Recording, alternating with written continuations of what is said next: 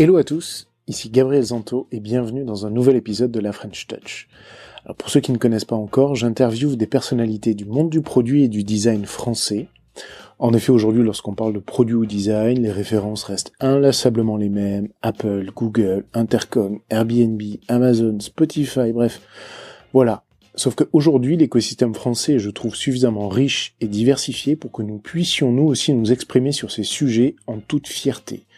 Mieux encore, certains de nos compatriotes ont des postes extrêmement intéressants et importants au sein de ces grandes entreprises. Alors pendant environ une heure, j'essaye de mieux comprendre leur parcours, leurs envies, leurs défis au quotidien. On parle également de problématiques très concrètes qu'ils rencontrent dans leurs entreprises. Ça peut être sur le branding, sur l'organisation des équipes, ou tout autre sujet de leur quotidien. Mon objectif, c'est que vous découvriez une nouvelle personnalité, son parcours, ses conseils, et que vous puissiez vous les approprier pour vos propres projets, vos équipes ou tout simplement de votre vie. Alors j'essaie de publier un épisode une fois par semaine, vous retrouverez aussi les références ou les citations sur le site qui est en lien dans le descriptif de cet épisode. J'en profite pour remercier toutes les personnes qui ont répondu au petit questionnaire qui est épinglé sur le compte Twitter du podcast, lafrenchtouchfm. Je prends note de tous vos conseils et de vos suggestions pour améliorer le podcast. Si vous ne l'avez pas encore fait, je vous invite à me faire vos retours en répondant à ces quelques questions. Un merci tout particulier à Julien, Michel, Simon, Mathieu, Claire, Olivier, Stan, Jonathan et Chloé pour leur aide précieuse, leur temps ou pour leurs dons. Car oui, il est désormais possible de soutenir euh, financièrement le podcast sur Patreon. Merci également à toutes celles et à ceux qui ont laissé une note ou un commentaire sur iTunes, sur Twitter ou par email. Ça fait vraiment plaisir, ça motive et ça m'aide à le faire connaître. N'oubliez pas de vous abonner sur iTunes ou Google Podcast pour être bien sûr d'être notifié de la sortie d'un nouvel épisode. Alors, juste avant que nous passions à notre invité, je voulais vous faire une petite annonce. Je lance un nouveau podcast, plus court, qui s'appelle Le Pitch. Qu'est-ce que c'est que ça? Je vous laisse écouter le trailer d'introduction.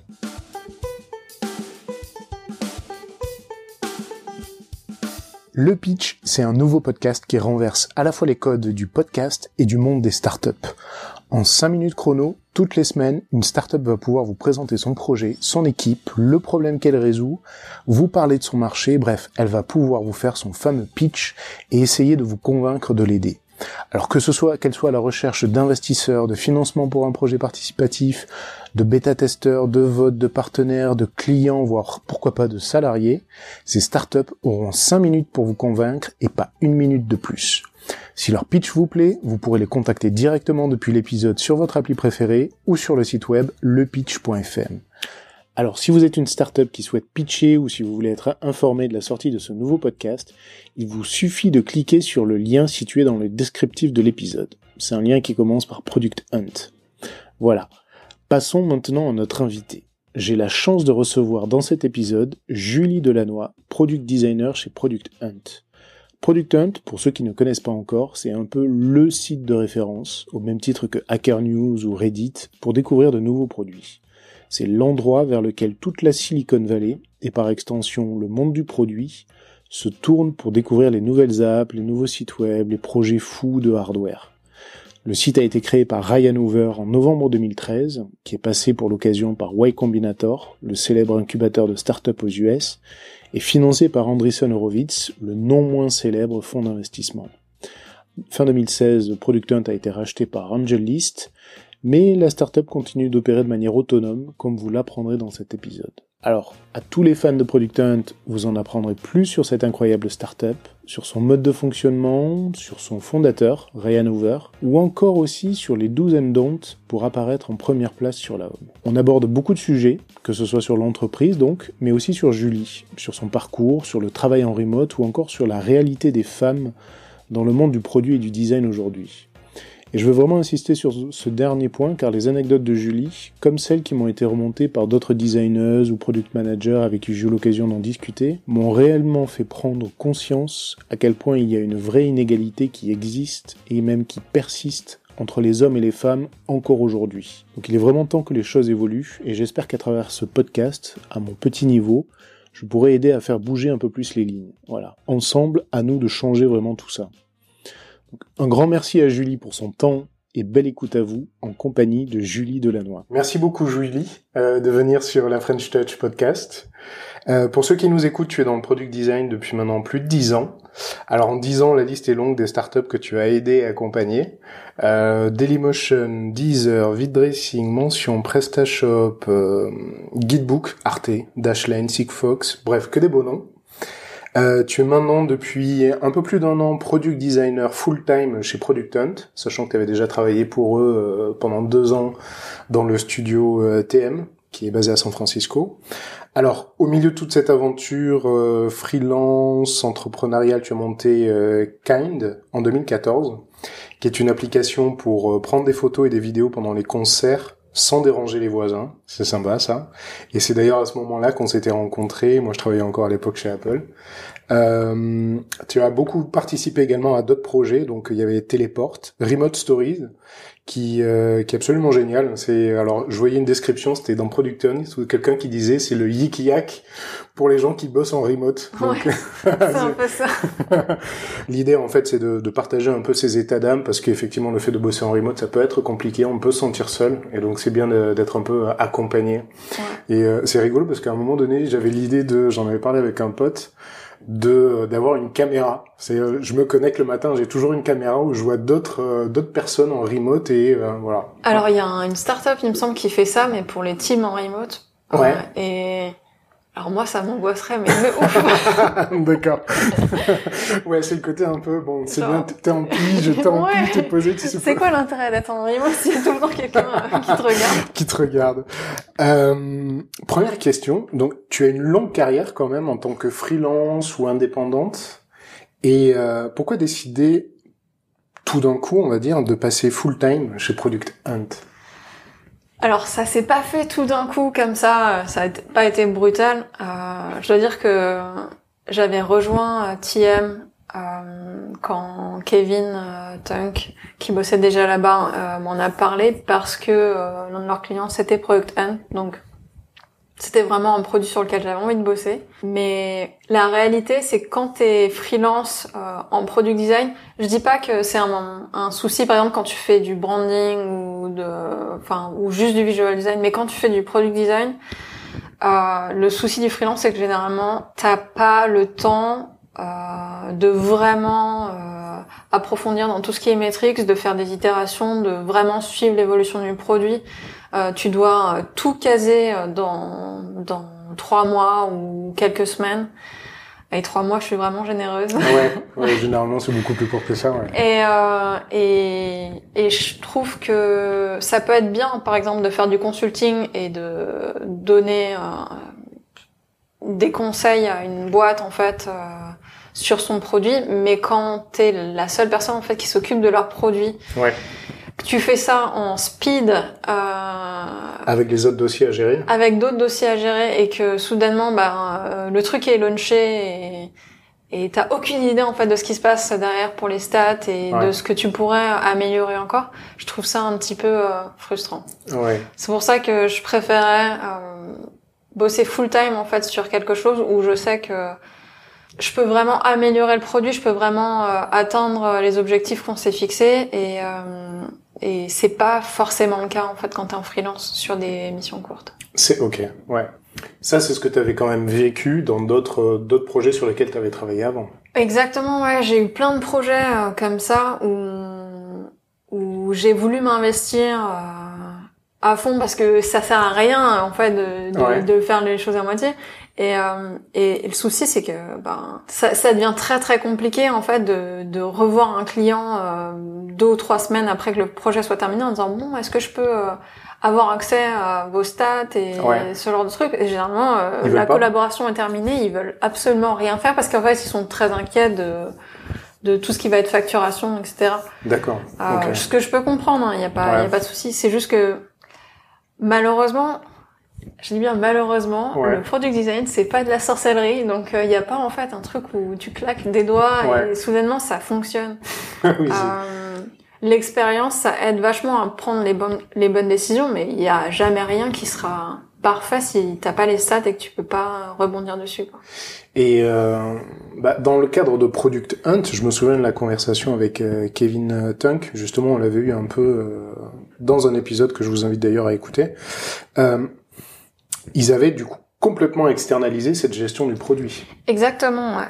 Et donc euh, l'équipe fondatrice faisait tout sauf ça. Mais comment comment vous arrivez à gérer alors là, la relation elle était vraiment très différente parce que euh, déjà, euh, la relation entre le studio euh, TM et Product Hunt, euh, elle a duré pendant plus de deux ans. Ouais. Pendant plus de deux ans, toutes les semaines, euh, Vous on, est, un meeting. On, on, était en contact ouais. euh, avec euh, l'équipe Product Hunt.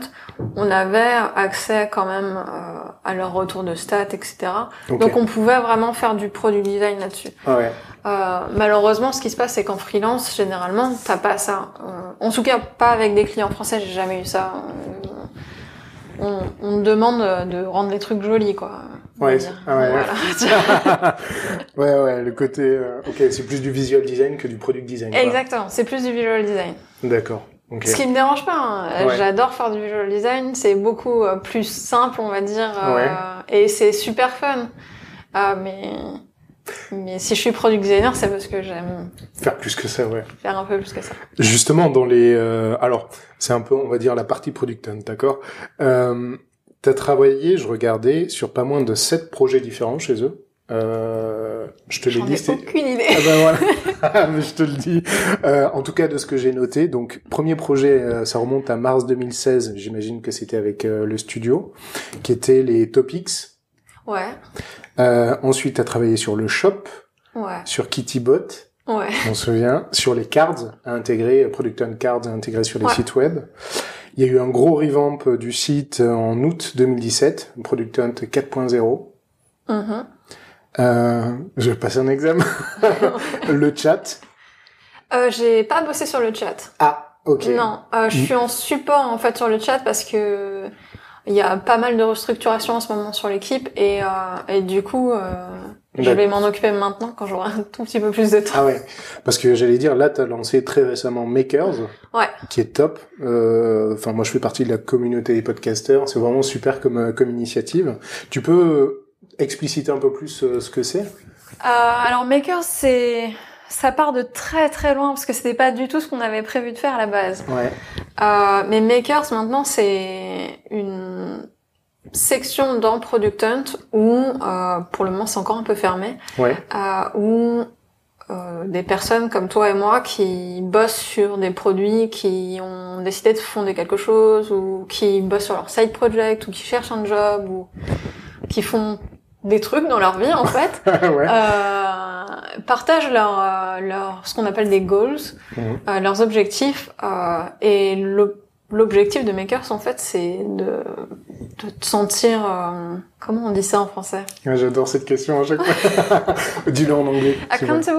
Ouais te sentir responsable euh, observer redevable voilà, euh, ouais. genre que t'es un petit peu de la pression de, tes pairs tu vois qui, qui te disent vas-y euh, on est là pour te soutenir et tu vas atteindre ton objectif et ça va ça va ça va bien se passer mm. et euh, on avait commencé ce projet enfin par tout à fait autre chose mais quand on s'est rendu compte que ce qu'on était en train de faire euh, allait pas allait pas suffire on, on avait bossé sur un un MVP sur euh, Dropbox Paper. Exactement, ouais.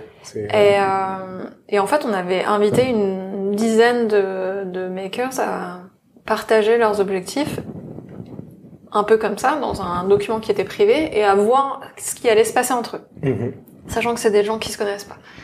Et ah, euh, c'était volontairement des gens qui se connaissaient pas. C'est des gens qui se connaissent okay. pas du tout. Et, et, suite à ce truc-là, par exemple, t'as un étudiant qui a trouvé son son stage avec un des makers qui était dans le truc.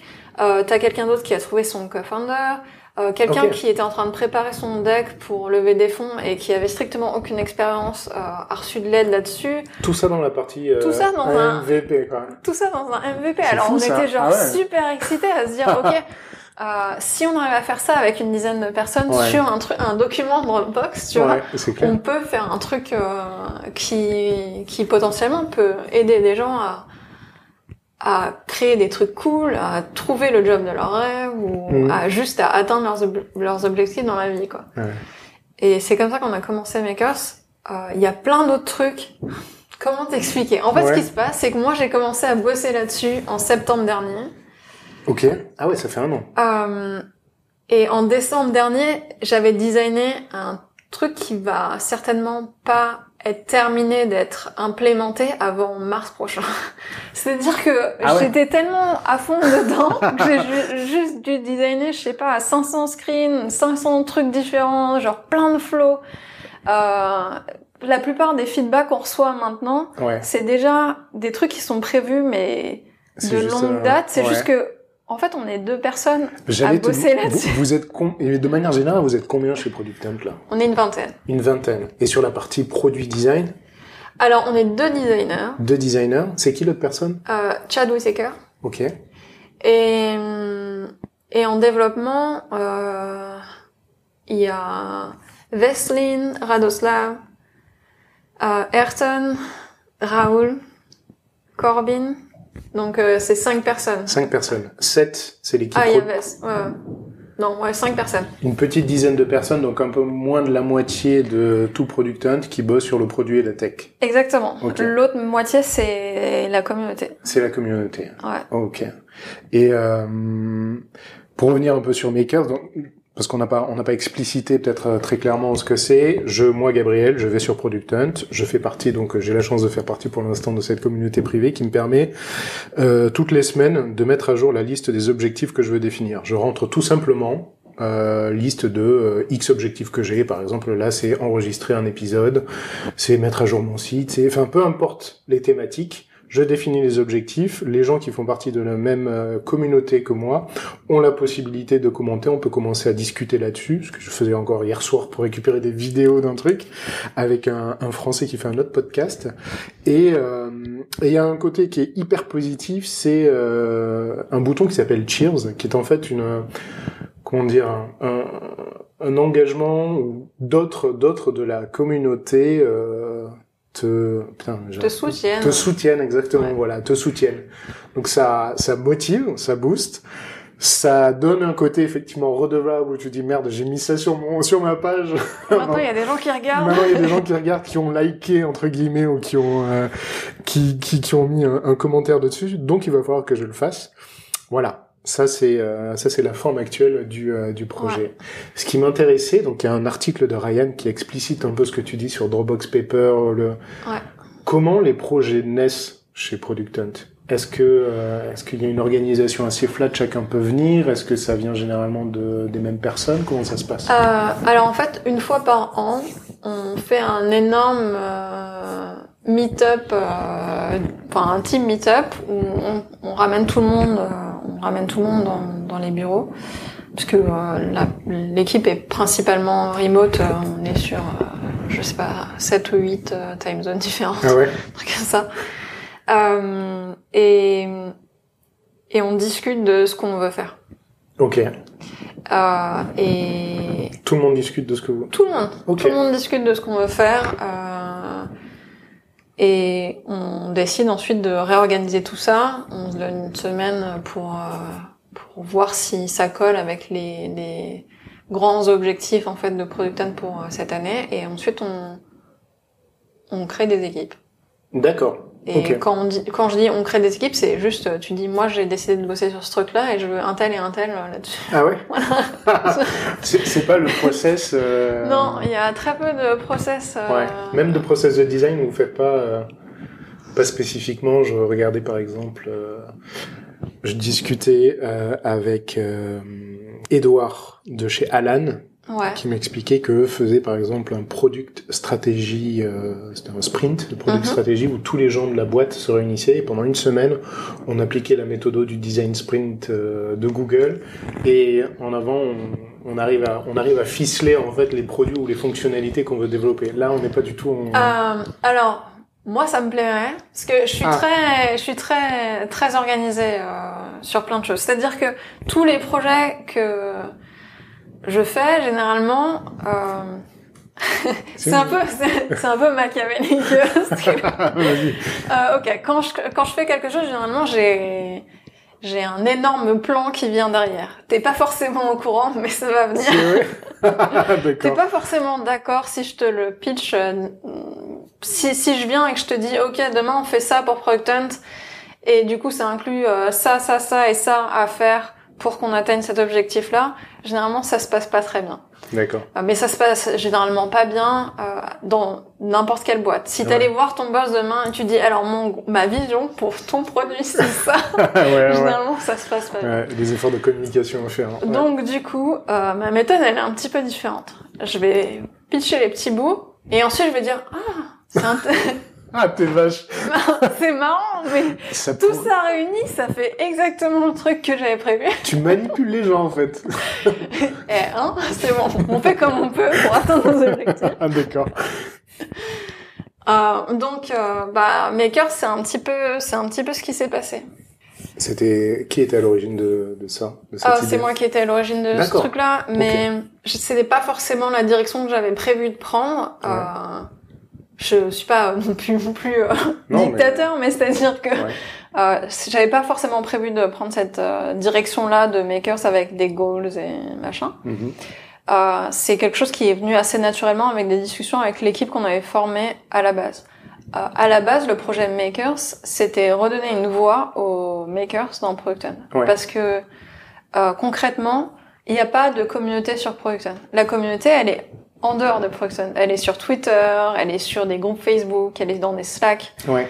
Euh, il y a plein de gens qui se sont rencontrés sur Producton qui ont rejoint d'autres communautés, ce genre de choses. Ce qui est un petit peu étrange en fait, parce que toutes ces personnes-là se sont rencontrées sur Producton, ont tissé des liens sur Producton, mais ne sont pas forcément actifs sur Product Hunt. Et moi, j'avais envie de rapatrier toute cette activité qu'on a mis en dehors mhm. euh, dans la communauté pour différentes raisons. Euh, par exemple, quand t'es en train de chercher un travail euh, et que tu bosses euh, dans la tech, euh, ou enfin, en tout cas dans l'univers des startups, tu dois montrer ce que tu as déjà produit. Mhm. et c'est parfois un petit peu difficile de justifier que tu as vraiment bossé sur tel ou tel projet. Euh, en revanche, quand il y a un launch de produits qui se passe sur Product Hunt, c'est on, on liste les gens qui sont marqués comme étant makers et il y a une sorte de de social contract euh, là-dedans qui, qui te dit que tu peux pas t'ajouter sur un projet que t'as pas fait en fait. Parce que si tu le fais, les autres makers qui sont listés sur le projet déjà vont le voir et vont se dire non mais euh, c'est qui ce c'est qui ce gars ah ouais. Voilà. Donc on a ce on a ce, ce ce petit plus qui te différencie par exemple de LinkedIn parce que LinkedIn demain moi je peux aller lister n'importe quel projet sur mon LinkedIn. Mais tu sais que c'est hyper intéressant. J'étais en train de me dire que il y a plein de side projects sur lesquels moi j'ai bossé qui ne sont pas sur LinkedIn parce que bon j'ai euh, j'ai shut down le site, euh, j'ai faudrait que je mette les assets, un portfolio, tout ce que tu veux et je me dis putain mais en fait euh, ils sont sur Product Hunt. Et moi ce que j'ai remarqué par exemple une... j'ai commencé tout ça parce que je voulais redonner une voix aux makers et je voulais refaire le, le profil des makers parce que Actuellement, le profil, bah, le précédent objectif des profils, c'était de montrer l'activité que tu avais sur Procton, donc tous les upvotes, etc. C'est pas tourné sur ce que toi tu fais. Mm. Euh, J'avais envie de changer ce truc-là parce que dans les stades des profils, les visites qui vont sur les profils viennent principalement de sites perso, de profils LinkedIn ou de profils Angelist. Ce qui veut dire qu'en fait, les gens lisent leur profil Product Hunt comme étant une preuve de ce sur quoi ils ont bossé. Ah, c'est intéressant ça. Euh, ce qui est dommage parce que quand on arrive sur le profil, c'est pas vraiment mis en avant. C'est pas du tout mis en avant en euh, état actuel. Enfin, euh, c'est, euh, je, je, prends quand j'ai fait le, le, travail de préparation, ça va être euh, tes, tes, tes, milliers d'upvotes, ça va être les centaines de produits que tu as proposés, et tu vas avoir une ligne de qu'est-ce que j'ai fait, plus euh, quelles sont les collections euh, que que j'ai créées ou auxquelles je que je suis. Et puis il y a ce tout petit lien qui est euh, les produits que tu as made. Exactement. et c'est là où on voit le truc. Donc moi mon objectif c'est de faire en sorte que quand je vais aller voir ton profil sur Product Hunt, je sais exactement ce que tu es en train de faire maintenant avec les goals. Ouais. Donc je sais si tu es en train de bosser sur un side project. Je vois le machiavélisme qui je arrive. Sais, je sais en fait ce qui se passe dans ta vie, si par exemple, il y a plein de gens, gens qui postent des, des goals super personnels. Ouais. euh, euh, donc j'ai une avant-vue en fait de ta personnalité. Euh, je sais sur quoi tu votes. Euh, donc les topics qui t'intéressent. Je sais les projets sur lesquels tu as bossé. Euh, je peux par exemple avoir des commentaires de makers qui ont bossé avec toi sur un Hmm. projet pour dire euh, ben Gabriel il a fait tel et tel truc sur ce projet-là, franchement génial. Ok, ouais. Euh, je peux voir aussi comment t'interagis sur d'autres produits. C'est-à-dire, quand tu donnes un feedback ou t'écris une, une review sur Ouais. un produit, comment tu le fais? Est-ce que... T'entends de me faire peur là, je T'as accès à tout sur moi sur Producton depuis non, les j'ai pas, j'ai pas accès à tout, mais c'est des informations qu'on peut avoir. Ouais. Si par exemple, moi, demain, je veux recruter euh, un designer pour mon équipe, Ouais. et que sur sa, son portfolio est magnifique, sa page Producton est intéressante, tous les projets qu'il qu'il a launchés sont vraiment super cool, je suis vraiment impressionnée. Mm. Mais en revanche, je vois son activité de commentaires et de reviews, et c'est un vrai connard dans, ses- Ah dans ouais. sa façon de donner tu vois Ouais. Je me dis, j'ai pas forcément envie de travailler avec cette personne. Ouais. En revanche, si je vois une personne qui écrit une review qui est constructive ou qui félicite euh, un étudiant qui vient de euh, launcher un produit euh, et qui Propose son aide. qui ou, euh, propose son aide ou je dis pas de travailler gratos ce genre de choses là, Mhm. mais juste d'être intelligent et d'être euh, kind avec Ouais. les gens. Ouais, c'est ça. Euh, et ben cette personne-là, j'ai plus envie de travailler avec elle que euh, la All-Star euh, avec euh, 40 000 awards et euh, Mhm. qui a bossé pour toutes les big boîtes, mais qui se comporte comme euh, Qui répond pas, ou euh, ouais, tu lui envoies un message, il te répond pas. qu'il ait pas d'activité, c'est pas grave. Ouais. Mais en revanche, qu'il ait une activité malveillante, Mhm. ça, ça me ça me pose problème. Ouais, c'est des social proof de, euh, de ta personne en rapport avec effectivement ton, bah, ton travail. Exactement. Ton travail, que ce soit side project ou pas, ouais. Euh, c'est un truc qui existe pas sur LinkedIn. C'est, c'est, Pas du tu tout. vas avoir des recommandations et ça va être. euh, Bah, De toute façon, le, les alternatives actuelles, LinkedIn, c'est ton, ton CV format web. Ton GitHub, c'est tes devs, c'est OK, c'est quoi tes commits, qu'est-ce que tu as développé, Exactement. etc. Et euh, jusqu'à présent, tu avais quand même l'équivalent d'un Dribble ou d'un Behance, qui était un peu le show-off de ce que je suis capable de faire. Ouais. Avec le pendant de euh, éventuellement aller sur mon site web où je vais détailler, euh, si je suis en mode product design, c'est pas juste des beaux visuels, je vais expliciter un peu ma démarche, etc. Mm. Donc là, en fait, tu viens rajouter, voire éventuellement euh, Là, regrouper. euh, Là, ce qui est intéressant, enfin moi, ce que je trouve intéressant, c'est que sur Product Hunt, c'est pas juste des gens qui cherchent du travail, c'est des gens qui cherchent euh, leur cofondateur, ou c'est des gens qui cherchent de- des investisseurs.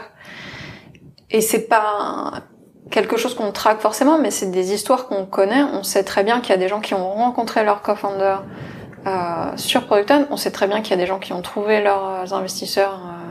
euh, Ouais, il doit y en avoir un paquet. ouais. donc, euh, si on peut permettre de, de laisser aux gens plus de- d'espace pour euh, montrer qui ils sont, euh, pour qu'ils puissent briller et, et, Et, avoir en fait euh, ce, ce côté communautaire qui les sert eux, Ouais. parce que mon principal objectif c'est de servir en fait cette communauté de makers. Euh, Product c'est rien du tout sans, sans la communauté. Sans la communauté, ouais. Mm. Donc euh, moi je trouve ça intéressant. Moi c'est un truc, je sais que personnellement ça, me- ça me plairait de d'avoir mon CV là-dessus, Ouais. plus que sur LinkedIn. Ouais. Ok, et donc, tu as commencé en septembre de l'année dernière jusqu'en décembre, tu as fait plein de trucs. Là, tu me dis, euh, pour arriver à la vision que toi t'avais, il faut attendre en gros mars de l'année prochaine, dans le meilleur des cas? Ah, bah, le problème c'est qu'il y a qu'un seul développeur sur ce projet. D'accord, ok. Il est quoi Il est full stack, d'ailleurs? Ouais, il est full stack, Ok. euh, il est euh, il est full en panique. Euh, Bosser avec Julie. non, mais c'est euh, on, on s'entend très bien et on se comprend très bien, donc il n'y a pas de souci. Euh, il est très content, par exemple, de pas avoir à attendre pour des designs quand il y a un truc qui devient urgent, parce qu'en fait tout est- a déjà été fait. Ouais. Et il sait très bien que s'il y a quelque chose qui convient pas dans ce que je designé, je vais le refaire immédiatement. Il n'y a pas de souci. Enfin, ouais. donc euh, c'est c'est vraiment une collaboration. Euh, moi là depuis quelques mois mon travail euh, c'est plus du product management que enfin je fais du- toujours du design il n'y a pas de Mhm. ça ne, ça ne va pas s'arrêter Ouais. mais euh, 75% de mon travail actuel c'est du product management en fait. Alors, quelle différence tu fais entre les deux Product management et product design? Sans, sans qu'on passe des heures dessus, mais pour avoir ton point de vue là. Euh, c'est réécrire enfin écrire et réécrire et des roadmaps D'accord. C'est euh, faire en sorte que notre notre Trello board elle soit à jour, que les stats euh, soient correctes, euh, que Oui, ouais. que elles soient traquées surtout. ouais. Parce que c'est c'est pas en fait que on crée un un dashboard sur euh, Periscope et puis soudainement en fait on arrête de regarder les stats Ouais, exactement. Ouais. et euh, six mois plus tard on va voir ce qui se passe. Ah tiens en fait. euh, Non, en fait, ça Voilà, pas du tout. Donc euh, moi mon job actuellement c'est vraiment de faire des- du reporting, de de faire euh, des audits en fait de Product Hunt Euh, une fois par mois. Je regarde tout ce qu'il y a sur Product Hunt et j'essaie de trouver 20 trucs qui sont pas forcément euh, très grands mais qui peuvent euh, booster de 2-3% nos stats. C'est quoi les, les métriques que vous suivez le plus? Euh, en ce moment, ça, ça a été vraiment une très grande discussion, tu vois. C'est vrai. ouais. Euh, Peut-être corréler ensuite à, quand tu me disais, les objectifs de Product Hunt sur l'année, comprendre un peu ce que c'est. ouais, euh, ça a toujours été difficile en fait. Mais je pense que c'est dans plein d'équipes comme ça, tu vois. euh, quand t'es une petite start-up, euh, on n'est pas énorme, on a très peu d'organisation, très peu de managers. Il n'y a pas de manager en fait techniquement. Euh, du coup, ben, il n'y a pas quelqu'un qui est firme, Ouais, ferme, ferme. qui est ferme qui, qui affirme et qui est ferme. voilà, qui est ferme et qui, qui dit alors euh, euh, ce quarter-là, nos Ouais, OKR, c'est ça. Il n'y a pas de ça. D'accord. Euh, Tu crois que ça viendra ou pas d'ailleurs? Moi, je le fais sur mes projets. Et c'est en train de d'éteindre un petit peu sur le reste de la boîte. Mais donc, c'est important. ouais. je trouve que c'est très important. Je suis très euh, bavarde sur ce sujet en ce moment. J'essaie vraiment de pousser. Et là, depuis très très récemment, c'est-à-dire depuis mardi, on a des vrais objectifs. Ah, qui sont définis. C'est-à-dire, euh, c'est pas un truc qu'on a entendu pendant un call, etc. C'est noté. Quelque part. Mhm. Nos objectifs, c'est euh, c'est très basique. euh, Au final, euh, on a la growth, forcément. Euh, on a l'engagement.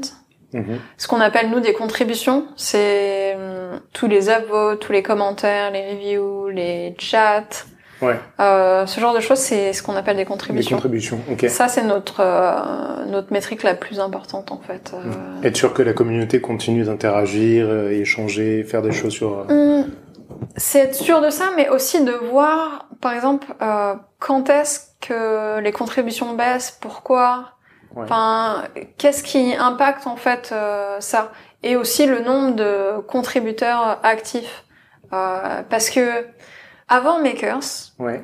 euh, le taux de contribution par utilisateur était assez faible. Mhm. Parce que la, la plupart des gens sont là pour consommer, en fait. Ils viennent voir Product Hunt, ils vont voter un produit qu'ils ont trouvé, qu'ils aiment bien.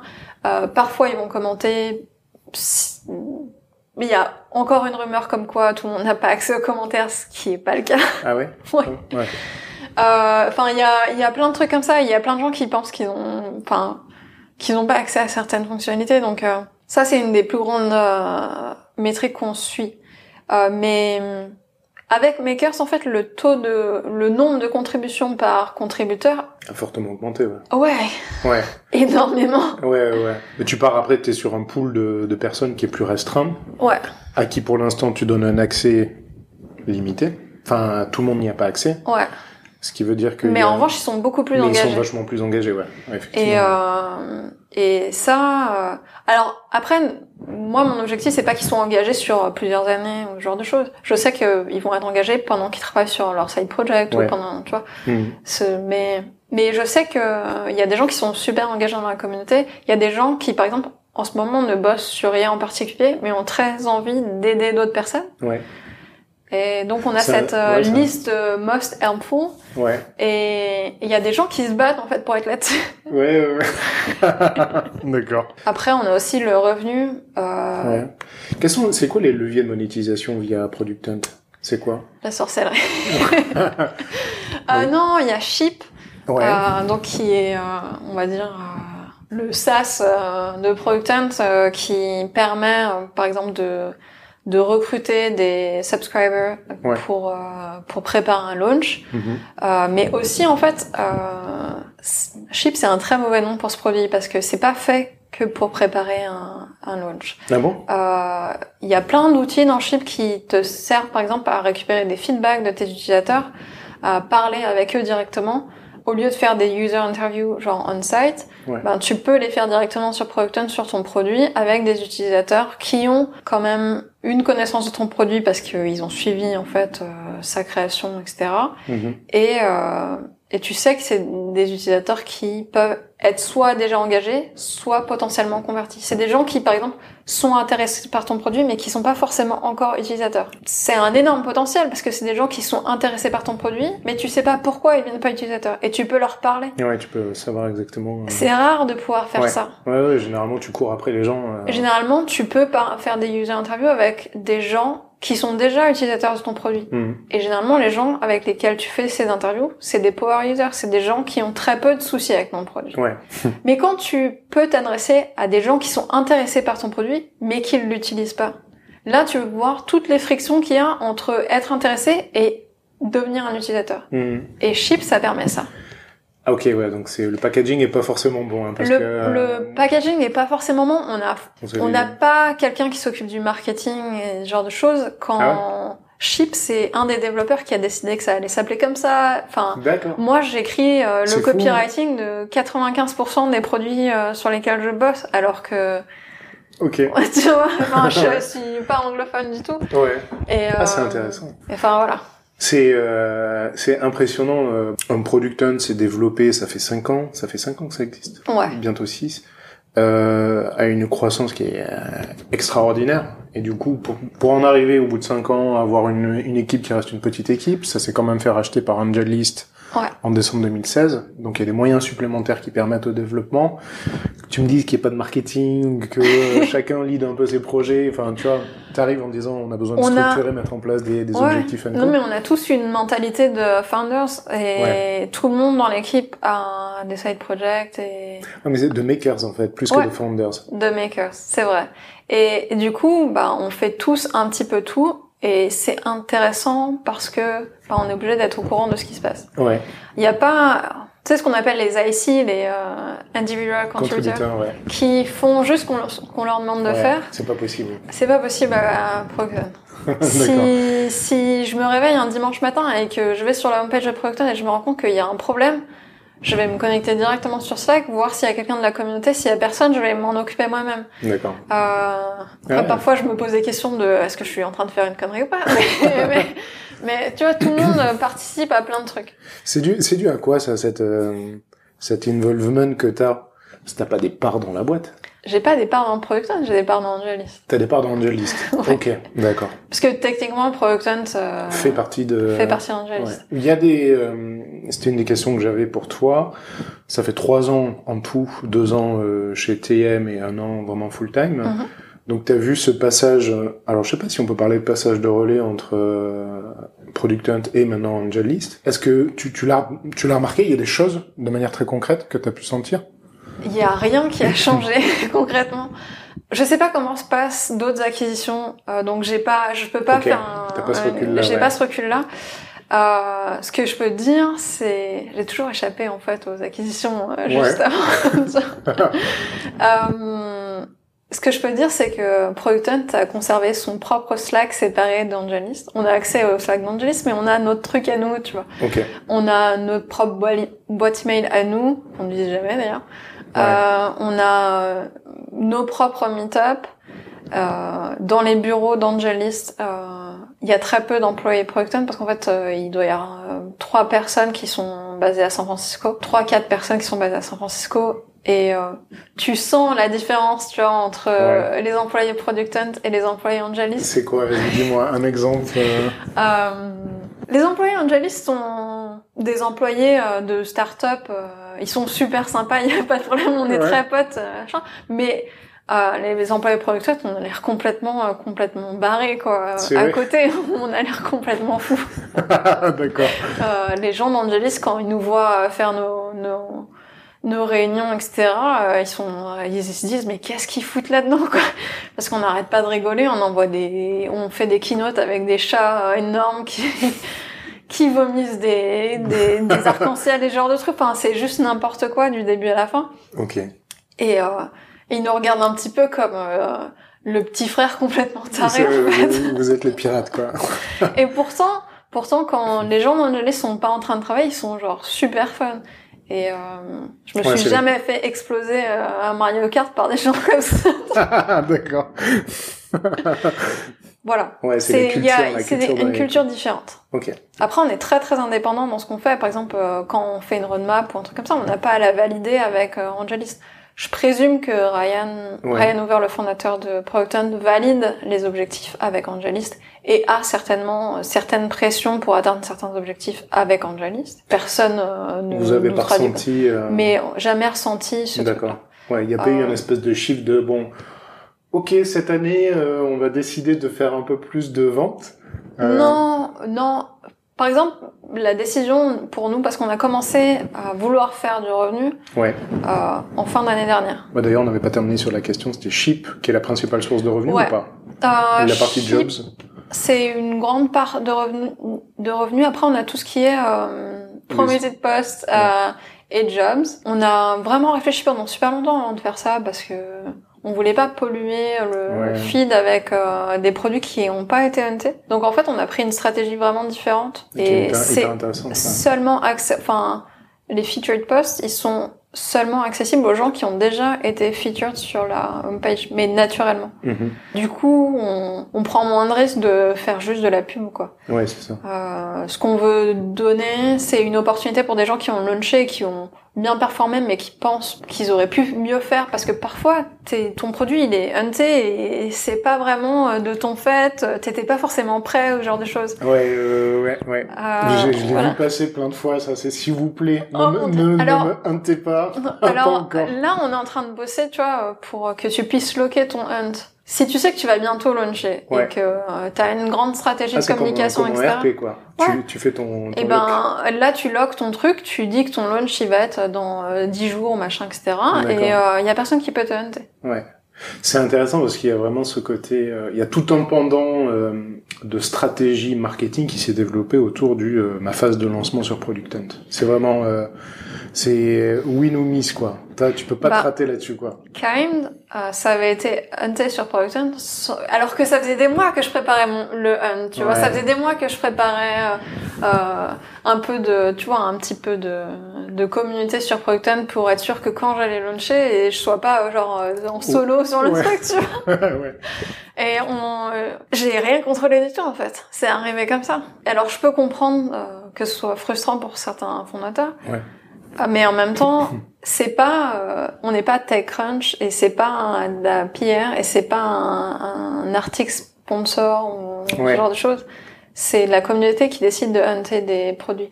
Tu peux hunter toi-même ton produit, mais Ouais, c'est quand même moins. euh, Enfin, ça dépend des fois. non, c'est très bien de Ouais. hunter toi-même ton produit. Si t'es fier de ce que t'as fait, euh, Ouais. autant le montrer. Ouais. Moi, je dis ça, je l'ai fait moi, hein. donc j'ai pas de. C'est totalement recommandé. pas de scrupules. Tu crains ou est-ce que vous craignez à un moment donné de vous retrouver justement là j'étais à ce moment j'ai la tête dans les podcasts et de regarder qu'il y, a des, des vidéos qui passent en ce moment sur comment arriver à, à tweaker les charts iTunes pour apparaître alors pas sur euh, pas sur Product Hunt mais là sur les podcasts euh, Oh. t'as des t'as des boîtes au Bangladesh qui te permettent tu sais ces espèces de rangées de téléphones portables où les gens ils Ah. vont subscribe and subscribe et monter en fait ton système et donc des dans dans le top 100 ou le top 10 des podcasts, tu te retrouves avec des trucs qui ont six, six, six commentaires, tu sais pas d'où ils sortent, inconnu bataillon. Est-ce que vous craignez qu'à un moment donné, des gens dans cette espèce de stratégie marketing qui devient un must-have, Alors, euh, craignez non. Il y a plein de gens qui essayent. Ah, ok. Euh, Il y a plein de théories euh, fumeuses sur l'algorithme secret de Product Hunt et comment ça fonctionne. Je comprends pas. Je- Enfin, alors, je- Voilà. Vu ce que tu m'as dit sur votre façon de bosser, je sens le côté où... Non. Ben non, c'est dimanche matin, Julie, quand elle se réveille, elle dit, tiens, toi, tu veux... Non, où il y a vraiment, je dirais pas un algorithme, parce qu'un algorithme, ça, ça te donne l'impression, tu vois, que c'est un truc mystérieux Ouais. derrière, etc. Et C'est pas si pas. mystérieux que ça, en fait. Si demain, tu payes euh, des gens euh, pour aller upvoter ton produit et que tu veux acheter euh, 500 upvotes euh, Ouais. pour euh, le podcast euh, La French Touch Ouais, sur ouais. euh, Product Hunt. Maintenant que je t'ai, c'est plus la peine. Euh, ce qui va se passer, c'est que tous ces comptes-là seront certainement nouveaux et auront certainement fait aucun autre upvote ou alors très peu d'upvotes ou alors Ouais. très peu d'activités. Et comme C'est facile de les flaguer, quoi. c'est, en fait, même pas ça, il y a même pas besoin de les flaguer parce qu'en fait, on a un score de crédibilité sur les upvotes et sur les commentaires. D'accord. Et ta crédibilité, elle est faite par euh, est-ce que t'es utilisateur de Procton depuis un certain temps? Si t'es nouveau, euh, est-ce que t'es vraiment actif? Est-ce que ton activité, elle a l'air naturelle ou pas? Hmm. euh. Si t'es tout le temps, par exemple, et je fais un petit, euh, un, un petit euh, sub-tweet, euh, un sub-podcast commentaire euh, à certaines personnes en France, si par exemple euh, il y a une communauté qui lançait souvent des produits et dont tous les upvotes étaient à 90% similaires pour tous les produits, Ah ouais. euh, généralement le score de crédibilité en fait euh, diminue là-dessus. Ah, c'est le quality score. euh, Voilà. Ok. Et, euh, et du coup, ben, c'est pour ça que certains d'entre vous nous envoient un message pour dire je comprends pas, euh, j'ai le, nombre maximum d'upvotes euh, aujourd'hui sur la sur la sur le feed, mais je suis pas en premier. D'accord. Ok. c'est parce qu'en fait, euh, une grande partie de vos upvotes sont pas sont Ouais. pas qualifiés. Dans ce cas-là, le, le, le côté effet de réseau fonctionne pas, en fait. Non, ça Ouais. fonctionne, ça peut fonctionner. Hmm. Euh, mais ce qui se passe, c'est que ça va fonctionner un certain temps. Là, il y a une certaine communauté française qui euh, demande des upvotes chaque fois que un produit dans leur communauté est lancé. Ouais. Et le problème, c'est que ça fait plusieurs années qu'ils font ça, et du coup, la crédibilité de leur vote. Euh... Vous leur avez dit ou pas? Vous le... Est-ce que c'est spécifique à la France ou euh, Non, c'est pas spécifique à la France. Moi, je suis au courant de ce truc-là parce que. euh, Ouais, forcément. parce que parce que je suis française et que je connais ces gens-là. Ouais. C'est pas spécifique à la France. Euh, c'est spécifique à certaines communautés. Il y a le truc French Tech qui fait que ben généralement euh, Ouais. Il y a beaucoup de supports. C'est un truc qu'on voit pas souvent dans d'autres pays. Il y a aussi pas mal de produits sur le design Ouais. où généralement en fait c'est les mêmes upvotes. Euh, parce que c'est des potes de potes qui upvotent des trucs. Ouais, Ça veut pas dire que leurs upvotes comptent pas. Ouais. C'est juste que au lieu d'avoir un indice de 1, ils vont avoir un indice de 0,7 ou ce genre de choses. Hmm. Parce que, ouais, enfin, tu vois, spontanément, moi, je vais aller, par exemple, je te suis sur Product Hunt, je vais regarder euh, tes derniers upvotes. Mhm. Moi, j'aurais raté des trucs de mon côté, parce que je serais pas retourné depuis une semaine. Je vais Oui, sur le tien, je mais vois. ça, c'est différent. Ça, ça m'intéresse, quoi. Ça c'est différent. Ouais. Parce oui, que t'es pas en mode stratégie de lancement, là, Ouais. où euh, tout d'un coup, à la euh, même heure ou à quelques minutes Exactement. Euh, Il y a aussi cette question de timing, etc. Ok. Euh, après, il y a un autre truc où oui, on se fait pas mal euh, spammer, c'est depuis qu'on a lancé les reviews. Ouais. Mais comme beaucoup de trucs de review, en fait, t'as plein de gens qui payent d'autres gens pour écrire des reviews négatives sur leurs concurrents. Ah, c'est dégueu. Et ça, c'est un peu dégueu. Euh, mais c'est très facile de repérer des bots, en fait. Ouais. Donc, euh, on peut flaguer ces reviews-là. Et, Là, les reviews, c'est vraiment le pro and cons que tu vois sur chaque, euh, Ouais. chaque produit. et ce pro and cons, en fait, on le traduit en un, un- un rating system qui Mhm. est utilisé par Google. Donc, tu vas chercher ton produit sur Google et il y a forte chance que t'aies ta page de review, en fait, Producton qui sorte de là. Ouais, ok. Et c'est pas un truc qui est très mis en avant sur la communauté Producton. Ouais. Mais en revanche, c'est une de nos principales sources de trafic. D'accord. Ah, c'est intéressant, ça. Ouais. Ok. Vous avez une personne en interne qui s'occupe justement de ce référencement et de... Euh, Il y a une personne qui s'en est occupée. Ok, ouais. Mais Ouais. oui, ça a été un projet, un gros projet qu'on a eu l'an dernier de bosser sur le SEO. D'accord. On va parler du remote, mais juste pour terminer, moi je suis fasciné par le nombre de... Comment tu fais pour trouver tes produits, toi? C'est quoi ton... Sur Twitter, on trouve Ouais. des gens qui launchent un truc et, et ce qui est intéressant, c'est que T'es beaucoup sur Twitter. je suis beaucoup sur Twitter. La plupart des gens que je trouve et qui parlent d'un lancement de produit, mais qui l'ont pas mis sur Product Hunt ou qui l'ont pas mis euh, sur Hacker News, etc. Mhm. Finalement, c'est des femmes. Et euh, c'est un petit peu compliqué de trouver en fait quand elles lancent quelque chose parce que elles vont avoir un vocabulaire qui va être euh, j'ai fait un petit truc, euh, vous voulez jeter un coup d'œil. C'est un vrai sujet, ça. hein. Et alors qu'un mec va être euh, j'ai créé un truc, euh, voilà, c'est sur euh. TechCrunch. Ok, ouais, c'est ça. Ouais, je, Donc je- il faut les trouver. Après, il y a tout ce qu'il y a sur euh, Designer News ou alors euh, sur certains sites d'awards, euh, de Design Awards, c'est assez intéressant parce que parfois il y a des produits qui ont un super joli site et qui sont un super bon produit, mais qui sont pas passés par les, les bons canaux en fait pour euh, pour trouver leur audience. Je présume que c'est généralement l'agence euh, qui s'est occupée du site marketing qui qui soumet ça en fait sur un site d'awards. Mhm. Et du coup en fait ça me permet de, de trouver pas mal de produits. D'accord. T'as, t'as, t'as une, une vraie volonté d'aller chercher des nichés? Ouais, parfois. Ouais. Ça Pas- dépend des... C'est pas systématique, tu dis pas... Pas systématique, ouais. mais parfois je tombe sur un truc et je me dis ah non, ça ça a l'air pas mal. Et... Ok, je crois que tu fais partie de Tech for Ladies. Euh, Tech Ladies, ouais. Tech Ladies, un groupe sur Facebook. Ouais. Tu peux en parler un peu? Ça m'intéresse de savoir un peu... euh, Bah ça dépend de ce que tu veux savoir. Ouais. Non, mais parce que je, enfin, pour redonner un peu de contexte, quand moi j'ai créé euh, la French Touch podcast, là on en est au, euh, il y a quelques épisodes qui sont passés. T'es, je crois, la deuxième personne à laquelle j'ai pensé en me disant je veux absolument l'avoir sur euh, sur euh, la French Touch. Mhm. Et, euh, et il se trouve que j'ai fait plus d'une dizaine d'épisodes avec que des mecs. Et et ça me gêne. Tu vois, c'est-à-dire que fondamentalement, alors c'est pas pour le principe de la parité ou quoi que ce soit, mais c'est que je pense qu'il y a effectivement des profils dans le monde du produit du design féminin Mhm.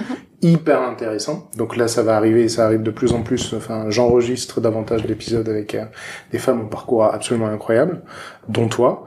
Euh, Il y a ce truc que je comprends pas de pourquoi parfois cette dévalorisation, sentiment que pas tout à fait, euh, qui est vachement plus féminin quand même, que comme tu dis euh, masculin où le mec euh, tu fais un truc c'est sur TechCrunch c'est révolutionnaire change le monde Euh, je pense qu'on n'est pas élevé de la même manière. Ouais. Euh, est-ce que que c'est- t'es militante toi pour le plus de parité ou plus de reconnaissance Oui, je, oui, j'aimerais euh, plus de parité, j'aimerais euh, plus de reconnaissance, j'aimerais euh, des salaires équitables, j'aimerais des promotions équitables. tu l'as vu ça? Oui, Tu- je tu l'ai vécu? Vu. J'ai vécu.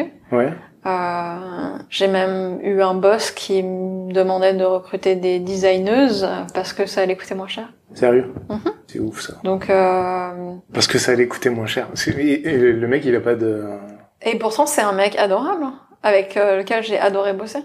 C'est juste que tu vois, j'ai tendance à bien me souvenir des petites phrases comme ça, tu vois, que les gens font pas forcément. Non mais c'est ultra choquant d'entendre ça quand même Oh mais ça a choqué personne euh, ce jour-là. Ça m'a même pas choqué moi à ce moment-là en fait. Ça m'a choqué quelques heures plus tard à me dire mais attends, moi aussi je suis une femme. Donc si t'es en train de me dire qu'il faut que je recrute oui ça veut dire des femmes designers, ça veut dire que moi aussi en fait. euh, Mais cela dit, je me suis pas vraiment étonnée quand je me suis rendu compte que l'équipe de design n'était que des femmes. Après ça, ah ouais ce qui était la seule fois où j'ai eu une, une équipe tech paritaire. Ouais, parce que j'allais te dire, je me souviens d'une conversation qu'on avait eue où euh, bah, tu me disais dans le product design, il n'y a pas tant de nanas Non. que ça. Euh, c'est pas qu'il y en a pas tant, c'est juste qu'on les voit pas Ouais. pareil. Mais Tech Ladies, par exemple, c'est un, regroupement de, de femmes qui travaillent dans le monde du produit et design, qui permettent de faciliter soit de trouver un job, soit... C'est C'est un peu comme Remote Stories, tu vois, Ouais, ouais. mais euh, mais pour euh, mais pour les femmes dans la tech, c'est un groupe qui est privé. Ouais. euh, sur lequel il est possible euh, d'écrire euh, tout ce qui se passe mal dans son travail ou alors de décrire une situation euh, très très précise en disant voilà euh, j'essaye de lever des fonds mais chaque fois que je fais ma présentation ça se passe pas bien est-ce que quelqu'un a des conseils? Ouais. ou alors euh, j'essaye d'avoir une promotion ça fait six ans que je suis dans cette boîte et le mec qui a rejoint la boîte l'an dernier est maintenant devenu mon boss euh, je comprends pas euh, qu'est-ce que je fais mal enfin et qui qu'est-ce que un- je dois faire? C'est international? C'est international Quels sont les critères pour rentrer, s'il y en a? Je présume que le critère pour entrer, c'est d'être une femme qui bosse dans la tech. Ouais, ok, quel que soit le... Il n'y a pas de... Euh, je pense aussi que c'est ouvert euh, à toutes les personnes qui estiment que leur genre est euh, féminin. Ok, plus large. C'est un peu plus large. C'est pas juste. euh, D'accord. Ryan Hoover, comment il est au quotidien? Il a l'air cool quand on voit, assez décontracté, assez euh, direct et honnête. euh, il est cool, décontracté, assez direct et honnête. Ah, d'accord. Euh, il est aussi euh, euh, très sensible aux produits. Ouais. C'est quelqu'un Ouais. avec qui Il était product manager. hein. C'est très très cool de bosser avec lui sur le produit. C'est aussi quelqu'un qui a beaucoup de travail. Et je vais dire un seul truc négatif, Ouais. Qui n'est pas forcément un bon manager. C'est un très bon product manager. C'est un très bon CPO. Ouais. C'est pas un, c'est pas quelqu'un qui manage les gens. D'accord. C'est peut-être ça qui explique que Product Hunt, c'est C'est flat. c'est flat, ouais. c'est peut enfin c'est pas c'est plus flat maintenant, mais c'est resté à une taille assez récente. D'accord. C'est quelqu'un euh, qui sait mener la barre pour son entreprise. Ok. En revanche, c'est c'est pas la gestion humaine. c'est euh, pas ton N plus 1 avec lequel tu peux discuter d'un truc, tu vois. C'est il est un peu trop friendly pour que Ah ouais. tu puisses par exemple parfois euh, rapporter certains certains trucs. Ah ok. Et euh, c'est quoi les qualités que toi tu trouves importantes pour un manager typiquement? Ce que tu as pu connaître par le passé qui t'a manqué ou euh, t'attends quoi d'un manager? Euh, j'attends des ouvertures par exemple de de pouvoir euh, discuter de certains trucs, j'attends de la structure. Ouais. J'attends quelqu'un qui donne son veto euh, sur certains projets. J'attends quelqu'un qui recadre euh, quand, quand il voit que quelqu'un travaille trop. C'est, c'est ce que j'attends d'un bon manager. D'une personne qui manage des gens. Mais Là c'est plus qui encadre des gens Ouais. du coup. Mais c'est vraiment du management de personnes. Moi, par exemple, je suis terrible euh, en management de personnes. Je suis bon, un bon lead, Ouais. mais, mais je... Quelle différence tu fais entre les deux? Le lead, c'est la personne qui te pousse pour aller dans la direction D'accord. euh, de ce que tu dois faire. Ouais. Le management, enfin le manager, c'est celui qui ma- qui t'aide à manager ta ta vie dans tous les jours, de à recruter des gens, à, à faire en sorte que la, ton travail en fait se passe correctement. Ouais. Ouais ouais. Euh, je pense que Ryan et moi, on est assez similaires là-dessus. Plus en mode lead du coup. Ouais. Ok. Que que on... Et sur le côté aspirationnel, parce que là, t'es product designer, vous êtes deux. Mhm. Où est-ce que tu vas trouver le challenge ou la, la connaissance qui te permet de t'améliorer dans ton, dans ton travail? Est-ce que c'est quelque chose... Euh... dans du Coca-Cola. dans du Coca-Cola. Euh, La recette n'a pas changé depuis. Non, je lis pas mal. Euh, je lis pas mal. Je suis surtout intéressée, enfin, je suis surtout intéressée par le produit, hein.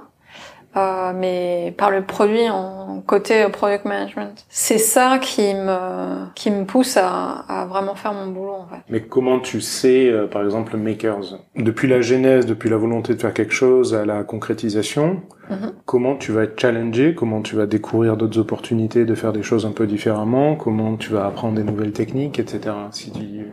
Oh, C'est quoi qui t'alimente là-dessus? Hum, juste discuter avec les utilisateurs, tester, tester, tester, tester, tester. D'accord. Donc euh, c'est quand même toi, euh, enfin Ouais, non. toi avec toi-même et les utilisateurs évidemment qui viennent. Et euh, avec le reste de l'équipe aussi. Il n'y a pas en fait un moment où il y a quelqu'un qui va. Enfin, je pense que si j'étais si j'étais hein. plus junior, Ouais. potentiellement j'aurais un mentor qui me dirait ah tu devrais explorer cette piste là etc Ouais. et j'ai eu ça plus plus tôt dans ma carrière des gens qui qui me disaient ah tiens euh, visuellement ça ça pourrait être mieux ou ou alors euh, en termes de produit ça ça fonctionne pas du tout ce genre de choses. Mm. Euh, après je fais du produit depuis un Depuis, paquet ouais, un paquet de temps. Ouais. euh, j'ai plus trop ce ce souci là j'aime bien en revanche euh, m'intéresser à ce que les autres font.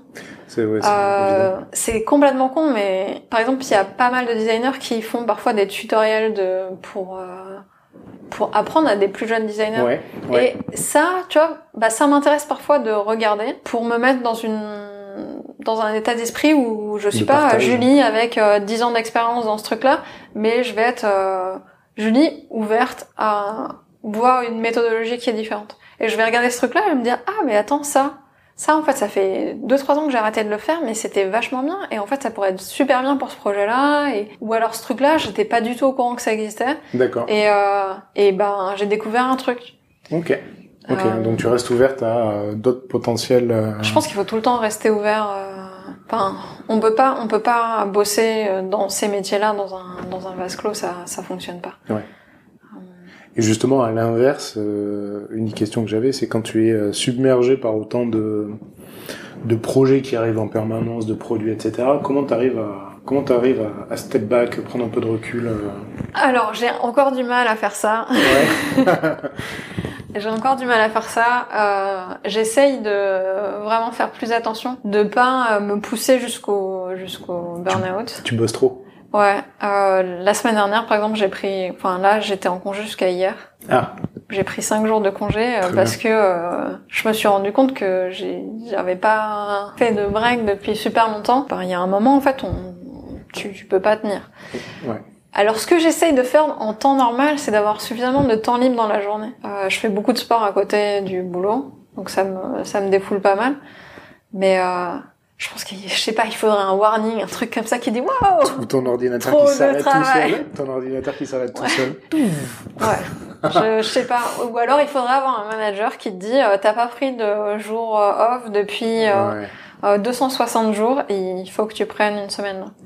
Ça, c'est le, le, le sujet d'après, c'est le remote. Le travail, le fameux travail en remote. Ouais. Les challenges que qu'on peut avoir. euh, donc là, typiquement, un product hunt, c'est une organisation euh, bah, décentralisée. Mhm. C'est quoi qui est compliqué pour toi au quotidien dans cette façon de travailler? Bon, ça fait X années que tu le fais. Donc, Rien. euh, non, si, il y a forcément des choses. Remote stories, ça sort pas de nulle part. Non. Remote Stories, ça, ça sort pas de nulle part. Euh, donc, avant d'être full-time product owner, j'ai aussi fait deux ans de, de remote euh, avec une équipe qui n'était pas forcément adaptée au remote. Euh, et il faut vraiment avoir le bon environnement euh, de travail pour euh, bosser en remote. C'est-à-dire que avoir un boss qui euh, panique à 4 heures du matin quand il est 4 heures du matin en France euh, parce qu'il y a quelque chose qu'il ne trouve pas ou quelque chose qui ne lui convient pas, ça devient très difficile à gérer. Ah. Euh, quand le téléphone de ta ligne fixe, dont Personne. ne- personne n'a le numéro à part tes parents, sonne en plein milieu de la nuit, euh, généralement tu te réveilles en panique en disant quelqu'un est mort et Ouais. non là c'est ton boss qui te dit euh, qu'il y a un truc qui est cassé sur un sketch file et euh, tu te dis merde qu'est-ce qui se passe? Sérieux. c'est on est on- voilà donc euh, Remote Story ça vient de là à la base mais après sur Remote Story il y a beaucoup d'histoires positives ouais, ouais, ce Plus que dire. négative, Ouais, d'ailleurs. bien sûr. Euh, dans la vie de tous les jours en bossant en remote j'ai strictement aucun problème ça m'a pris un petit Un peu de temps. temps d'adaptation parce Ouais. que c'est très facile, par exemple, de bosser en remote et de ne voir personne Exactement. pendant des semaines. Euh, je me rappelle d'un moment où je, je pense que j'avais parlé de ça avec euh, Kevin Tang parce qu'on bossait ensemble chez TM et je lui disais mais euh, il y a des fois où en fait je vais au Monoprix trois fois dans la journée juste pour voir des gens quoi. Tu sais, il y a des fois où je vais au Monoprix genre tous les jours Non, pour attends. voir des gens.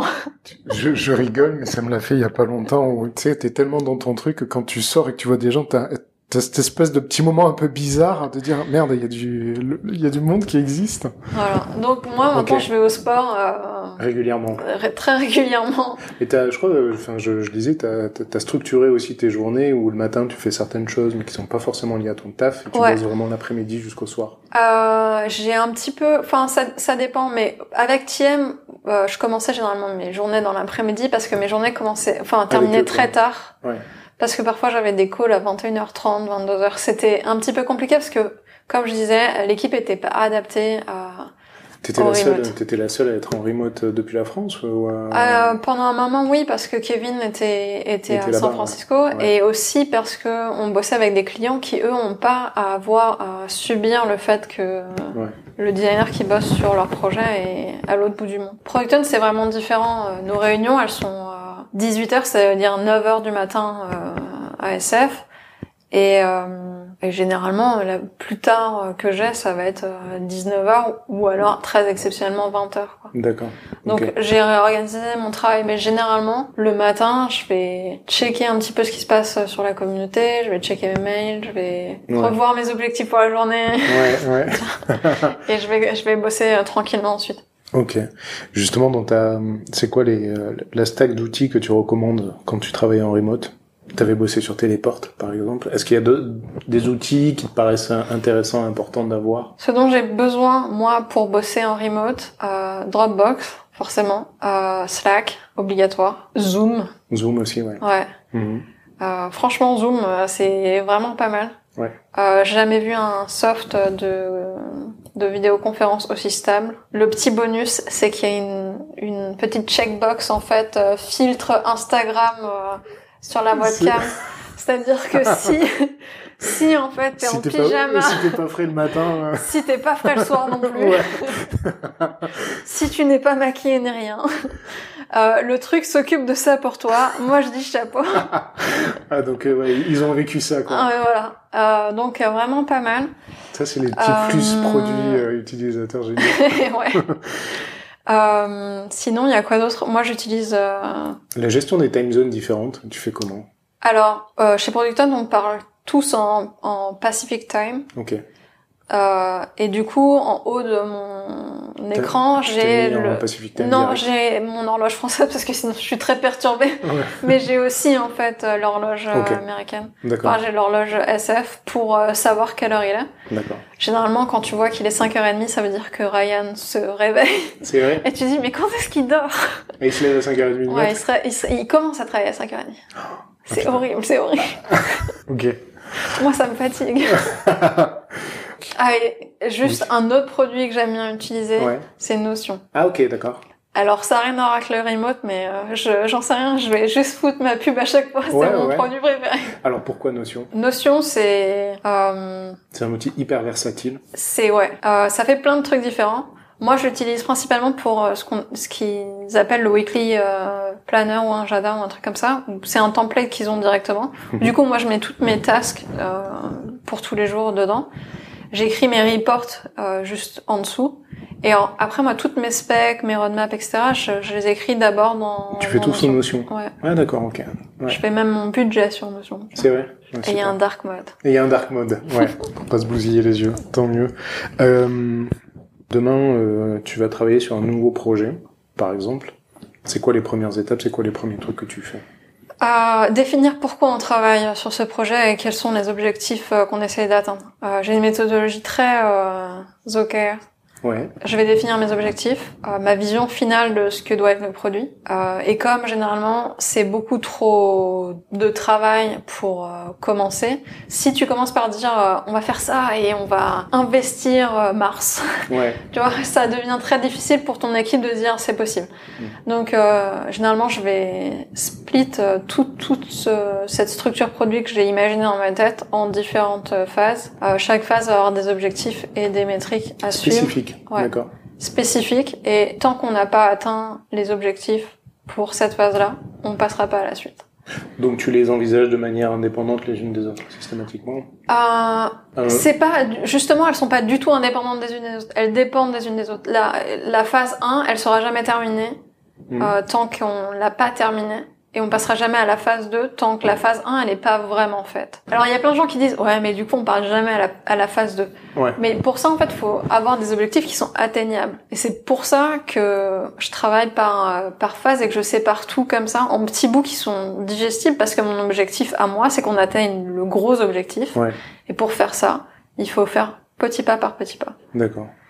Euh, Tu présentes la vision globale ou tu reviens sur ce que tu disais sur le côté machiavélique, tu vas, on y va petit à petit et à la Alors, fin, j'ai essayé de faire les deux. Ouais. Quand tu présentes la vision globale, il faut vraiment que tout le monde soit d'accord avec toi. Sinon, ça passe pas. Et parfois, c'est un petit peu difficile euh, de convaincre quelqu'un de faire quelque chose qui a l'air d'être énormément de travail. Ouais, Parce que c'est énormément de travail. Euh, la réalité, c'est qu'on est là pour travailler. ouais, ouais, ouais. Euh, et de, de, de lui faire comprendre que oui, mais c'est faisable. Alors, c'est aussi pas trop mal de tout présenter en même temps, c'est-à-dire, voilà, notre vision finale, c'est d'arriver à là. Mhm. Et pour faire ça, on va faire ça, ça et ça. Et du coup, ça a l'air un petit peu plus facile. Moi, après, quand j'ai mes objectifs là-dessus, euh, j'en fais euh, des sous-tâches et, euh, et je vais designer, en fait... euh, en fait, c'est pas réellement ça. Généralement, je design la vision globale. Je Ah. commence par avoir une vision du produit global, mais qui est possible. Euh, enfin, elle n'est pas fixée. C'est des allers-retours en permanence. Ouais.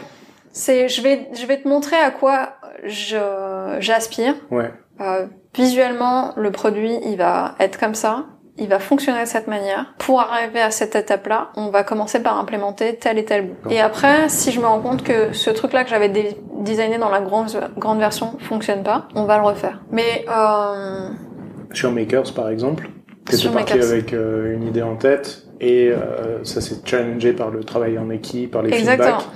Et donc t'as revu ta vision finale pour revenir à quelque chose. Mais ouais, quand c'est comme ça, Pour tu- Makers, par exemple, au début, on n'avait pas décidé de faire des goals. Ouais. On avait décidé de faire un maker log. Et en fait, le truc qui est- c'était pour que toi, tu puisses dire sur quoi t'étais en train de travailler Mhm. et euh, récupérer du feedback et ce genre de choses. Euh, la réalité, c'est que ben tu partages que ce que t'as déjà fait. Et du coup, ben tu peux pas avoir cette opportunité de quelqu'un qui vient t'aider Ouais, sur cette tâche-là ou te soutenir sur cette sur la tâche que t'as que t'as à faire. Donc du coup, on, on a changé le, le principe. Et, et après ça, ben, je m'occupe de toutes les petites tâches euh, de redesign, d'itération, de qui a à faire euh, là-dessus. Mais surtout, en fait, moi, mon travail, en fait, il se fait en binôme avec un, un développeur. Ouais.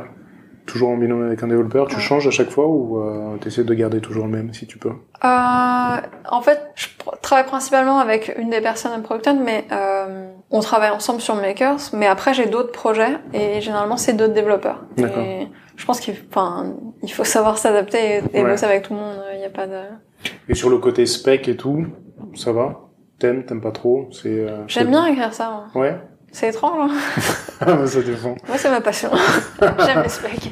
Non, mais Sébastien Gabriel disait ça aussi, hein, qu'il aimait bien rédiger les specs. J'aime bien rédiger des specs. J'aime bien, euh, j'aime bien en fait que les choses soient Carré. carré et, et que si on s'est mis d'accord sur un truc et que ça arrive souvent, tu sais, t'es en train de bosser sur un projet et soudainement c'est en train de shifter vers une autre direction. Si c'est pas écrit, si machin, et Ouais. c'est difficile de redire, attends, on s'est mis d'accord la dernière fois tous ensemble sur ce truc-là. Toi, tu reviens à la si- charge pour qu'on reste ouais. là-dessus, ouais. Je, j'ai l'impression en fait que une grosse partie de mon travail, toutes les semaines, c'est de dire attention, on se rappelle d'un truc. Ok, il y a eu des feedbacks d'utilisateurs qui se plaignent de tel et tel truc, mais notre objectif actuellement, c'est de faire ça. Et comment tu balances, justement C'est quoi? C'est de la négociation auprès au Sénat? C'est c'est euh, c'est de la négociation. J'impose, Non, c'est pas ça. C'est on s'est mis d'accord tous ensemble Ouais. sur un truc. On a des objectifs à atteindre et on sait que si tu veux faire un marathon et que t'as jamais couru de ta vie, il va falloir que tu commences par aller à la gym et Ouais. faire un petit peu de cardio. Euh, tu peux pas te mettre à courir euh, si si t'as jamais marché quoi. Ouais. Ça va pas, ça va pas le faire. Oui, il y a eu beaucoup de euh, feedback utilisateurs qui se plaignent de ce truc-là. Je conçois. Mhm. Ça, c'est un truc qu'on peut fixer avec tel fixe, Ok. ou alors on peut faire la version complète de ce qu'on avait prévu de faire, mais ça passe après ce Ouais. truc qui attend depuis machin. C'est ça. Ok. Et quand je me fais pas comprendre, je fais exactement comme ce que j'ai fait hier dans mon, mon team call, c'est-à-dire que je leur ai dit que j'allais tous les hunter, que j'allais venir dans chacun de leurs pays et les Ah, harceler si on faisait pas, si on Ah, faisait pas d'accord. ce truc la prochaine fois. Euh, voilà, tout s'explique. ok. C'est Euh, pour ça que je suis pas un bon manager. quel est le projet, euh, bon, projet dont tu es la plus fière à date? PH ou pas PH hein? Je sais pas si j'ai un projet dont je suis la plus fière. Je pense que je suis très fière d'avoir bossé sur Kine. Ouais. Je suis très fière d'avoir eu cette expérience-là. Pourquoi ça n'a pas continué? Qu'est-ce qui, euh, Ah. quelles sont les raisons de, de l'arrêt euh? Euh, ça marchait très très bien. Et il y a un truc qu'on devrait euh, dire à toutes les personnes qui commencent un side project, c'est que si ça marche bien et on vous le souhaite, il faut être préparé à bosser dessus. Ah. Voilà. Euh, et il faut avoir envie de bosser dessus. Mhm. La réalité, c'est que quand même, on a fait ça euh, chacun, euh, chacune des personnes euh, qui bossaient sur le projet pour nos portfolios. Ouais. Euh, Enfin, euh, parce qu'on avait envie d'avoir un side project, quoi. Et on s'attendait pas, enfin, c'était plus ou moins une blague. On s'attendait pas à avoir un launch aussi euh, aussi grand. On s'attendait pas à avoir autant d'utilisateurs. On s'attendait pas à avoir autant de retours. On s'attendait pas euh, de rigolo, devoir parler ouais. avec des investisseurs ou avec une boîte qui voulait nous racheter. On s'attendait pas à tout ça. Ah ouais. Et, euh, et, et moi, je me suis rendu compte que, un, j'étais pas prête mentalement pour ce truc-là. Et j'étais très très fatiguée. J'ai perdu mon travail. C'était quoi? C'était, enfin, comment ça t'as perdu ton travail? Euh, on va dire que à l'époque, euh, je, je bossais pendant la création de ce projet et ça s'est bien passé. Mais suite à un changement de direction dans la boîte euh, dans laquelle je bossais, ça s'est beaucoup moins bien passé. Ok. Ouais. Voilà. Tout le monde n'est pas. Voilà. Et euh, tout le monde n'est pas. Et je comprends. hein, je comprends que des boîtes. euh. Accepte pas ça. accepte pas ça, mais Tu moi quand j'avais signé mon Ouais. contrat, c'est Tu leur avais dit. c'était prévenu, on m'avait recruté euh, spécifiquement après avoir découvert ce projet-là. Donc, Ok. euh, donc voilà. Parce que là, vous aviez des investisseurs qui étaient motivés pour vous financer. euh, Euh, on a on a discuté avec euh, plusieurs euh, angels et on a surtout en fait euh, avant de décider de cut tout de tout arrêter, Ouais. on était en discussion avec euh, Live Nation Oui. Qui est donc le propriétaire de Ticketmaster qui souhaitait Qui est euh, énorme, Nation. c'est énorme. Alors autant me dire que moi je n'étais pas prête à ce genre de truc.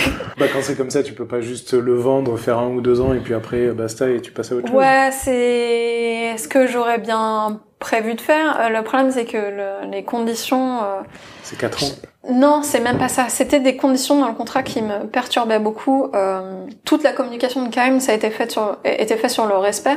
Ouais. Euh, Et Oui, bah oui, c'est Voilà. le, le produit justement. Et les conditions en fait euh, de l'acquisition euh, semblaient ne pas vraiment respecter le droit d'auteur des personnes prenant des photos avec l'app. Ah, Voilà, donc ça me posait problème. Parce que ce qu'il faut comprendre, c'est que donc Live Nation est propriétaire d'environ 90% du parc de salles de concert aux États-Unis, peut-être même dans le monde, je ouais, suis pas ils sûre. sont monstrueux.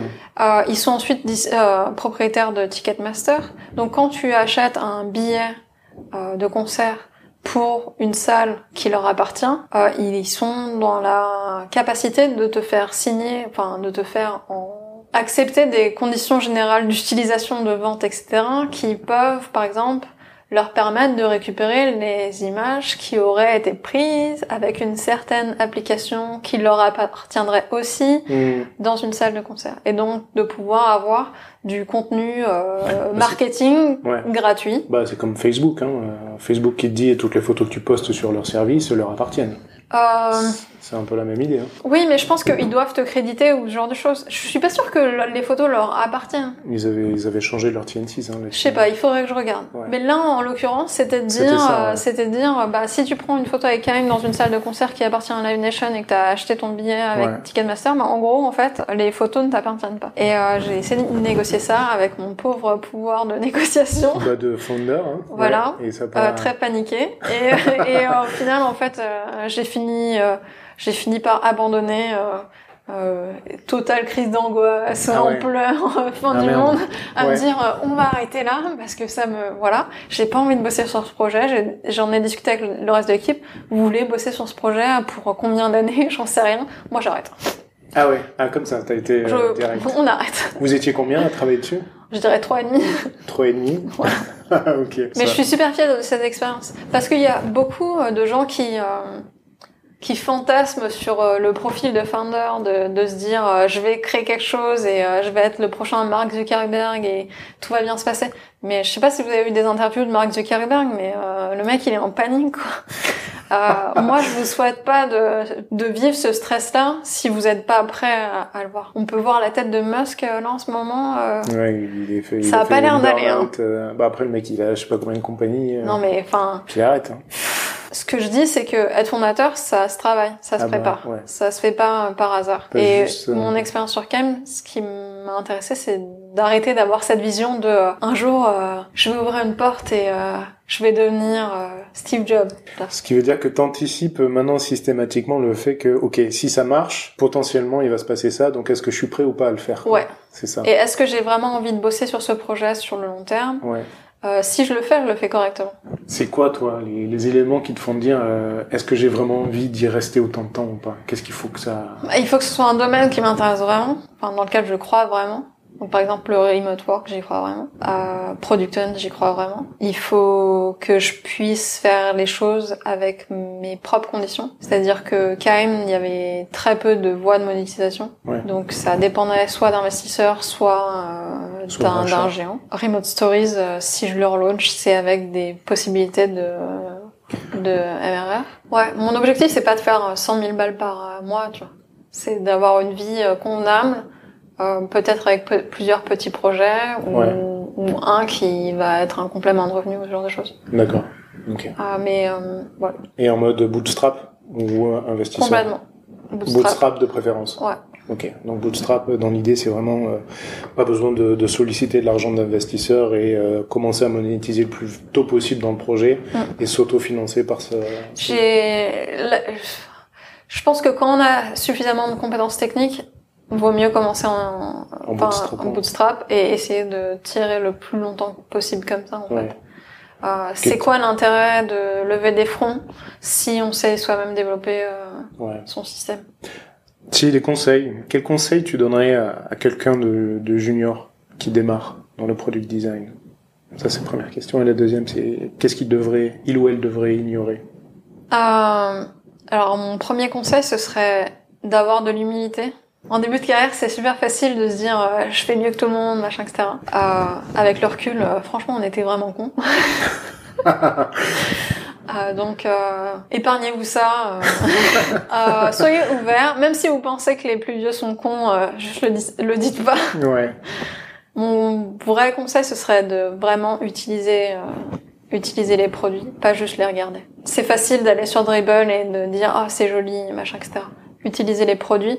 Euh, soyez un utilisateur de votre propre produit, c'est super important. Comprenez en fait que tout le monde euh, essaye de faire au mieux. Et en revanche, si vous voyez que quelqu'un n'essaye pas de faire au mieux, ben dites-le. Et dans les conseils qu'une une personne devrait ignorer, vraiment? Alors moi, un des conseils que j'ai reçus et que je recommande à n'importe quel euh, deux L E designer d'ignorer, c'est que les femmes n'ont pas euh, le cerveau fait pour faire du product design, parce qu'apparemment on ne gère pas bien l'espace. Euh, ah Alors ça, vous pouvez en fait faire un grand sourire et ensuite dire fuck off. Euh, c'est ma recommandation. Putain, c'est fou ça. T'es quand même tombé sur des bons connards. Hein. Non, pas, non, même, pas.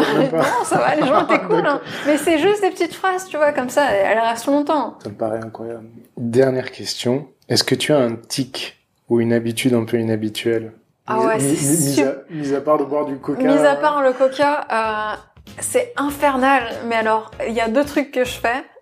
Par exemple, je vais avoir terminé un projet ou je vais, enfin, je vais avoir terminé de bosser sur quelque chose et je vais dire tac tac tac, ça c'est fait. tac tac tac, ça c'est fait. Tac tac tac, ça c'est fait. Et genre je le dis genre 50 fois par jour. Ou alors chaque fois que j'envoie un mail, je fais YOLO et j'envoie j'envoie mon mail. et euh, je fais ça tout le temps et. Euh... Bah, merci beaucoup. Bah, tac, tac, tac, euh, ça c'est fait. merci à toi. Voilà, c'est tout pour la French Touch. Alors avant de vous quitter, quelques petites choses. Encore merci à Julie pour son temps et pour son retour d'expérience. Vous pouvez la retrouver sur Twitter sous le pseudo @siswarren S Y S W A 2 R E N ou directement sur son site web julie.design. Enfin un site web simple. Comme d'habitude, vous pouvez retrouver toutes les références, les outils, les personnes qui sont citées dans l'épisode par Julie. Pour cela, il vous suffit d'aller directement sur le descriptif du podcast, sur l'appli de votre choix. Vous cliquez dessus et vous serez redirigé directement vers le site lafrenchtouch.fm. Si vous souhaitez me contacter pour me poser des questions, me proposer de nouveaux invités ou juste me faire un feedback, vous pouvez le faire directement sur Twitter, comme je l'évoquais avec le questionnaire. Le pseudo c'est lafrenchtouchfm tout attaché. À nouveau, je veux prendre un peu de temps aussi pour vraiment vous remercier, déjà d'avoir écouté jusqu'ici. J'espère que l'épisode vous a vraiment plu. Et surtout, si c'est le cas, n'oubliez pas, vous pouvez me le dire, euh, soit en m'envoyant un petit commentaire ou une note, 5 étoiles de préférence sur iTunes, ça motive beaucoup et ça aide à faire connaître le podcast. Voilà. Merci pour tout et à très vite pour un nouvel épisode de la French Touch.